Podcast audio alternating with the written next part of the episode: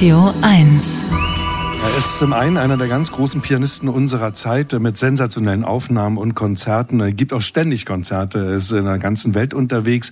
Er ist aber auch jemand, der Trost spendet, in der Corona-Zeit zum Beispiel mit seinen Projekten für uns umsonst zu spielen, als eine Zeit, als wir eben nicht in die Konzertsäle gehen konnten. Und er ist eben auch ein politisches Gewissen, ein waches politisches Gewissen, erhebt seine Stimme, wann immer es notwendig ist. Und ich denke, jetzt ist es ganz besonders notwendig. Und wenn ich das endlich mal sagen darf, Igor, die Chance hatte ich mich noch nie, ein ganz großartiger Podcast Podcaster. Ich liebe diesen Klavier-Podcast. Jetzt zweite Ausgabe zu den Goldberg-Variationen. Nochmal aufgegriffen. Wunderbar.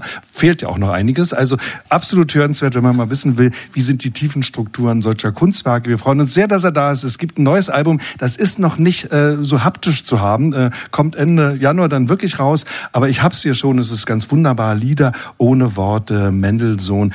Und wir grüßen ganz herzlich Igor Levit. Schön, dass du da bist. Freue mich. Willkommen. Und Igor, gerade in letzter Zeit hast du dich wieder sehr deutlich bemerkbar gemacht. Äh, und ich kann mir vorstellen, dass das gar nicht so einfach war, denn du beschreibst das ja auch, dieses Album und die Entstehung des Albums, also der 7. Oktober, hat die Menschen, auch dich, glaube ich, erstmal sprachlos gemacht. Und dann muss ja ein Punkt gekommen sein, wo du gesagt hast, jetzt sage ich was, jetzt äußere ich mich, habt dieses wunderbare Konzert äh, mit Freunden, Freundinnen veranstaltet in der Berliner Ensemble. Also wann kam der Punkt, wo du gemerkt hast, diese Sprachlosigkeit, diese Lähmung, von der du auch sprichst hier, die ist jetzt einfach nicht mehr angebracht, ich muss jetzt raus? Erstmal schön, dass ihr da seid.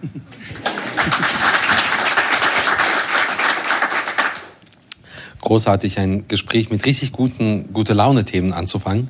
Ähm, also die ersten zwei, drei Wochen, würde ich sagen, waren für mich, ja, es war fast unmöglich für mich, ganze Sätze rauszubringen. Ich hatte Gott sei Dank ziemlich viel zu tun. Ich habe konzertiert, ich war, ähm, ich war beschäftigt.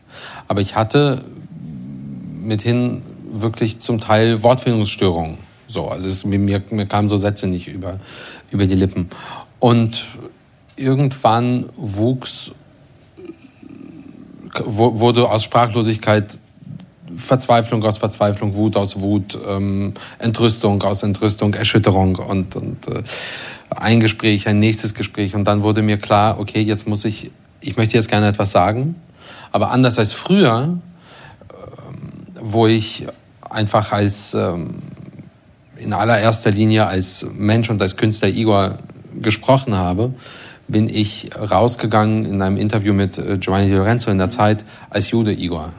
Und das war neu, das war auch äh, ein Schritt, den ich mir sehr genau überlegt habe, weil ähm, das macht was mit mir, das macht was mit meinem Leben, das äh, hat auch gewisse Konsequenzen. Und ja, aber es hat so einen Monat gedauert. Und dass du dann gesagt hast, äh, das eine ist, was ich sage, wie ich mich öffentlich äußere, das ist ganz klar. Aber meine Hauptaufgabe ist ja eigentlich Kunst zu machen, also mich mit Musik auszudrücken und daraus ein Album jetzt zu machen, aus dieser Betroffenheit und dieser Verzweiflung heraus. Ähm, das ist dann auch nochmal ein interessanter künstlerischer Schritt, finde ich. Das war, das war eine Entscheidung über Nacht. Ah, ja. Also ich habe versucht, also erstmal, erst einmal, der erste Schritt war, ich habe gewartet. Mhm. Also zum Künstlersein gehört ja irgendwie in dieser Kulturwelt sich zu, zu, zu befinden und irgendwie in diesen Gewässern zu schwimmen.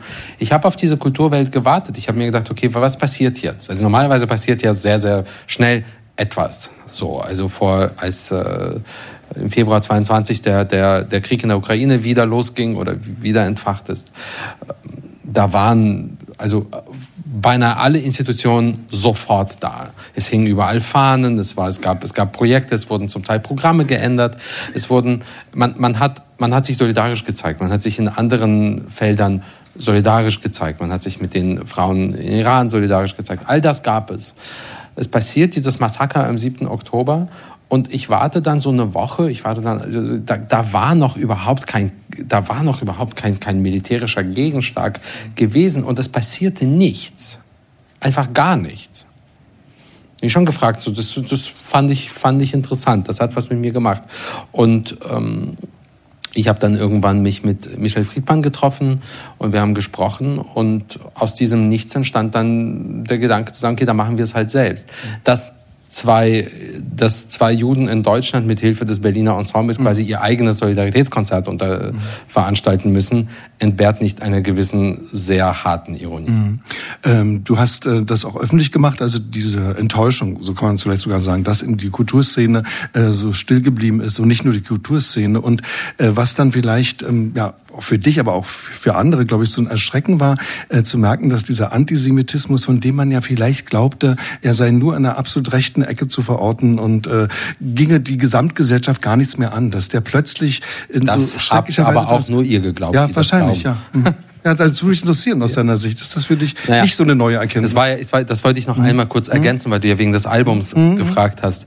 Ich habe bei dieser Veranstaltung, bei diesem Konzert ähm, gab es auch einen, einen, einen offen kommunizierten Zweck. Ich habe, wir haben Geld gesammelt, wir haben die Einnahmen gesammelt und ich, wir haben diese Einnahmen gespendet an zwei wunderbare Organisationen, die sich dem Thema Antisemitismus verschreiben. Aus verschiedensten, aus verschiedenen Richtungen. Es gibt die Organisation OFEC e.V., ist im Grunde eine Beratungsstelle, eine Anlaufstelle für Menschen, die Antisemitismus begegnen und die Kreuzberger Initiative gegen Antisemitismus, eine ganz, ganz tolle, tolle Organisation. Da war, wurde, wurde Geld gespendet für die.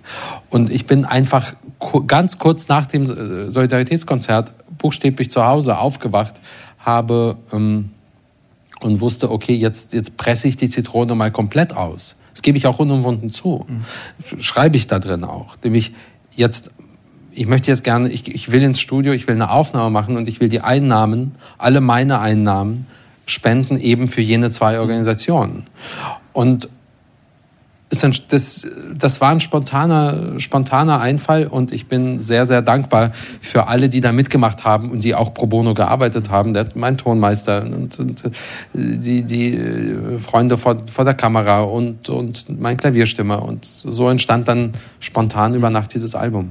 Und da hören wir erstmal gleich rein. Du hast deinen Tonmeister erwähnt, auch eine legendäre Figur inzwischen. Ja, mittlerweile ist er berühmter als ich. Ja, sag mal seinen Namen bitte noch. Andreas Neubronner. Genau, genau. Ich habe ja einen Film, es ja, gab ja einen Film. Genau. Ähm, es gibt mich vor, vor einem Jahr, der hieß Igor Levitt No 4 und irgendwann dachte ich mir, der kann eigentlich auch heißen Andreas Neubronn ja. featuring Igor. Da ist was dran. Da ist was dran. Wäre, wäre auch berechtigt. Ich habe ja damals die Ehre gehabt, äh, ein schöner Film von zu Regina. Moderieren, ja. äh, zu moderieren und da kam er dann auch nach dir auf die Bühne, ja. hast ihn netterweise nach vorn geholt und er ist ja auch wirklich der unbesungene Held dieses Films. Und, äh, der ist der, ne? der, der ist der Held des Films. Wir hören jetzt einfach mal, das passiert ja glaube ich nicht alle Tage, Mendelssohn eben, ein Stück äh, aus diesen Liedern ohne Worte und zwar ist das, äh, das ist äh, Opus Nummer 6, also Nummer 6 in G-Moll. Ne? Das Stück, äh, ein Andante, das sind zwei Minuten, das können wir uns mal gönnen, finde ich. Ja. Das schafft ihr.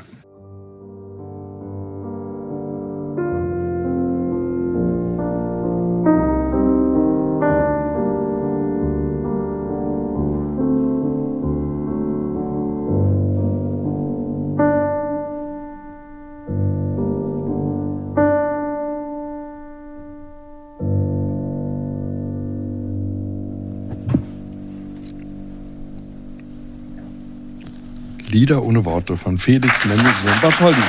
Das hier von Igor Levit, dem Album, das gerade erschienen ist.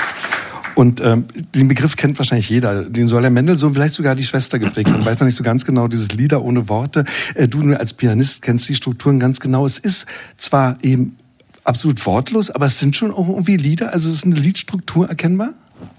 Total, es sind, es sind Strophenlieder, mhm. äh, nicht, nicht immer, aber zumeist ähm, ganz, ganz berührende Werke. Es gibt ja ganz, ganz viele. Also mhm. hier sind, glaube ich, auf der Platte so gefühlt 15. Ist es ist schon wieder drei Wochen her. Ich erinnere mich da gar nicht mehr dran. Aber ähm, es gibt über 60 Lieder ohne Worte und ähm, die sind zum Teil wahnsinnig virtuose und und und äh, stürmische dabei, sind sehr melancholische dabei. Ich habe einfach durchs Buch geblättert. Mhm und geschaut, okay, das spiele ich, das spiele ich, das spiele ich, mhm. das spiele ich. Es gab keine, wie, da war kein langer Plan mhm. son, äh, davor, sondern ich hatte halt die Noten zu Hause und habe gesagt, so, wir gehen ins Studio, ich mache jetzt. Mhm, also hast eine Auswahl getroffen, es ja. sind acht Hefte, glaube ich, ne, von vielen Stücken. Genau, und irgendwann folgt, folgt dann der Rest. Hoffentlich mit so. besseren äh, unter schöneren Voraussetzungen. Ja, allerdings. Du hast ja noch jemand mit, da muss ich zugeben, äh, mit reingenommen, von dem ich noch nie was gehört habe. Ja. Charles Valentin Alcan, nehme ich mal ja. an. 1813 bis 1888. Warum musste der mit rein, wenn so andere Stücke dann weggefallen sind von Mendelssohn? Ich habe am letzten Aufnahmetag im Studio gesessen und jetzt zugegeben, mir fehlten einfach fünf bis sechs Minuten. Ich mir gedacht, das ist eigentlich ein zu kurzes Album, das geht so nicht.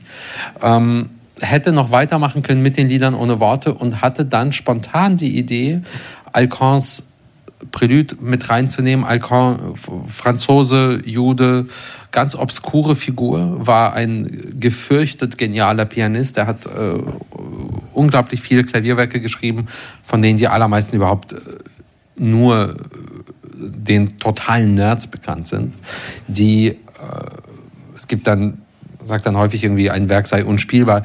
Die Dinger sind wirklich zum Teil unspielbar. Mm. Und der hat sich dann von der Außenwelt abgewendet. Der Legende nach, ohne Gewehr, der Legende nach sei Alcan zu Hause gestorben, als er vor seiner Bibliothek auf der, auf der Leiter stand und ihm die Tore auf den Kopf fiel. Ähm, ein genialer Komponist, äh, Pianist war er sowieso. Und ich habe dieses Stück häufig gespielt. Es ist im Grunde auch eine Art Lied ohne Worte. Und ich habe dann gedacht, warte mal, das kann ich auch.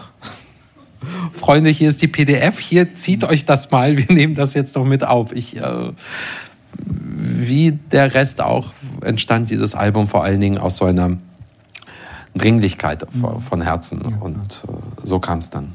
Wie spiegelt sich diese Dringlichkeit, wie du so treffend sagst, ähm, jetzt auch in diesem Album? Also dein Anliegen, das hast du ja schon geschildert, auch als Spendenobjekt selbstverständlich, ein jüdischer Komponist von den Nazis verfemt und auch verboten, Mendelssohn, wurde in der Nazizeit ja nicht gespielt, beziehungsweise sie haben die Lorelei gespielt, aber dann geschrieben unbekannter, Heine auch noch dazu, ne? also unbekannter Verfasser.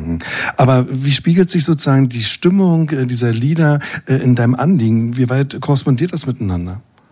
Du, ich, so bin ich da gar nicht rangegangen. Es war, ich habe diese Lieder ohne Worte relativ viel gespielt in den Tagen. Die Melancholie hat mir gut getan, die, der, der, Tonfall hat mir mhm. gut getan.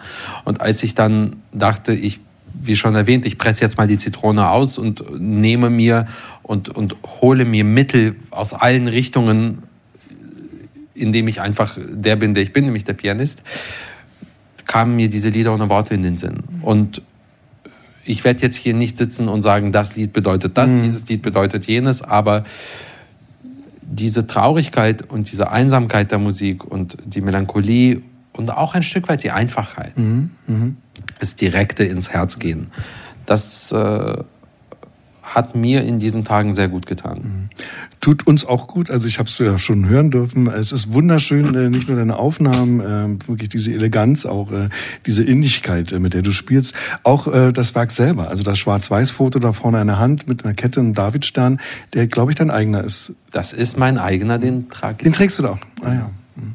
Also es ist ein wunderschönes Kunstwerk. Ähm, wie habt ihr das ausgewählt, sich zu entscheiden, eine Hand zu zeigen, die wahrscheinlich auch deine Hand ist?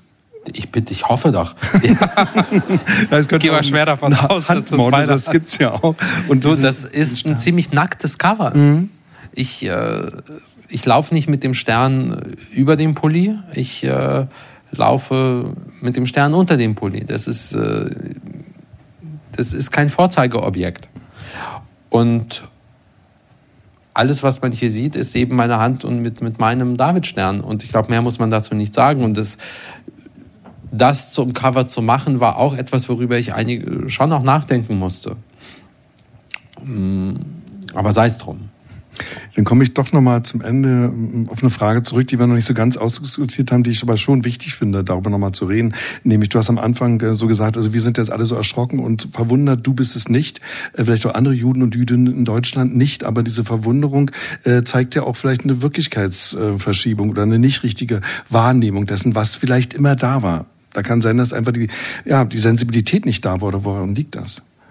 Also ich bin nicht verwundert darüber, von welchen Richtungen es alles ähm, Antisemitismus in diesem Land gibt. Da, da muss man wirklich, da muss man wirklich auf einem Planeten gelebt haben die letzten Jahre, dessen Namen ich nicht kenne, äh, dass man das nicht sieht und oder nicht sehen wollte. Darüber bin ich nicht verwundert. Ich bin natürlich über gewisse Dinge sehr verwundert.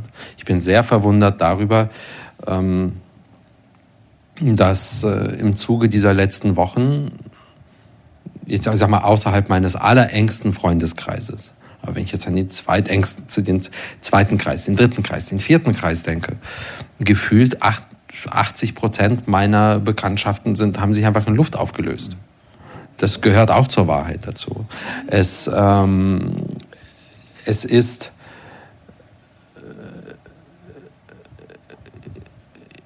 man muss schon, man muss schon verschiedene Perspektiven sehen. Und äh, du hast vorhin erzählt, und ich stimme dir auch vollkommen zu, wie toll das war, dass es endlich mal so etwas gab wie eine große Demonstration. Am Sonntag. Am Sonntag, ja nicht nur in Berlin, auch ja. in Potsdam, jetzt in Köln und überall. Und ich äh, sage aber ganz offen, da schlagen zwei Herzen in meiner Brust. Also auf der einen Seite, als Bürger dieses Landes, denke ich mir, na endlich und, und hoffentlich nicht nur einmal. Jetzt sind wir alle aufgeschrocken.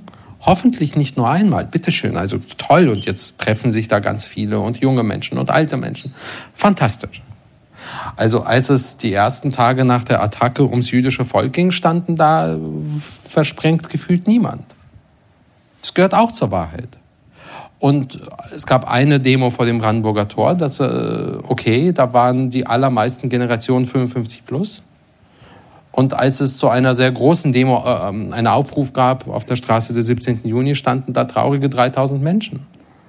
Also das, das, damit lebe ich heute noch, nicht wahr? Und das auf dieser, äh, darüber wundere ich mich.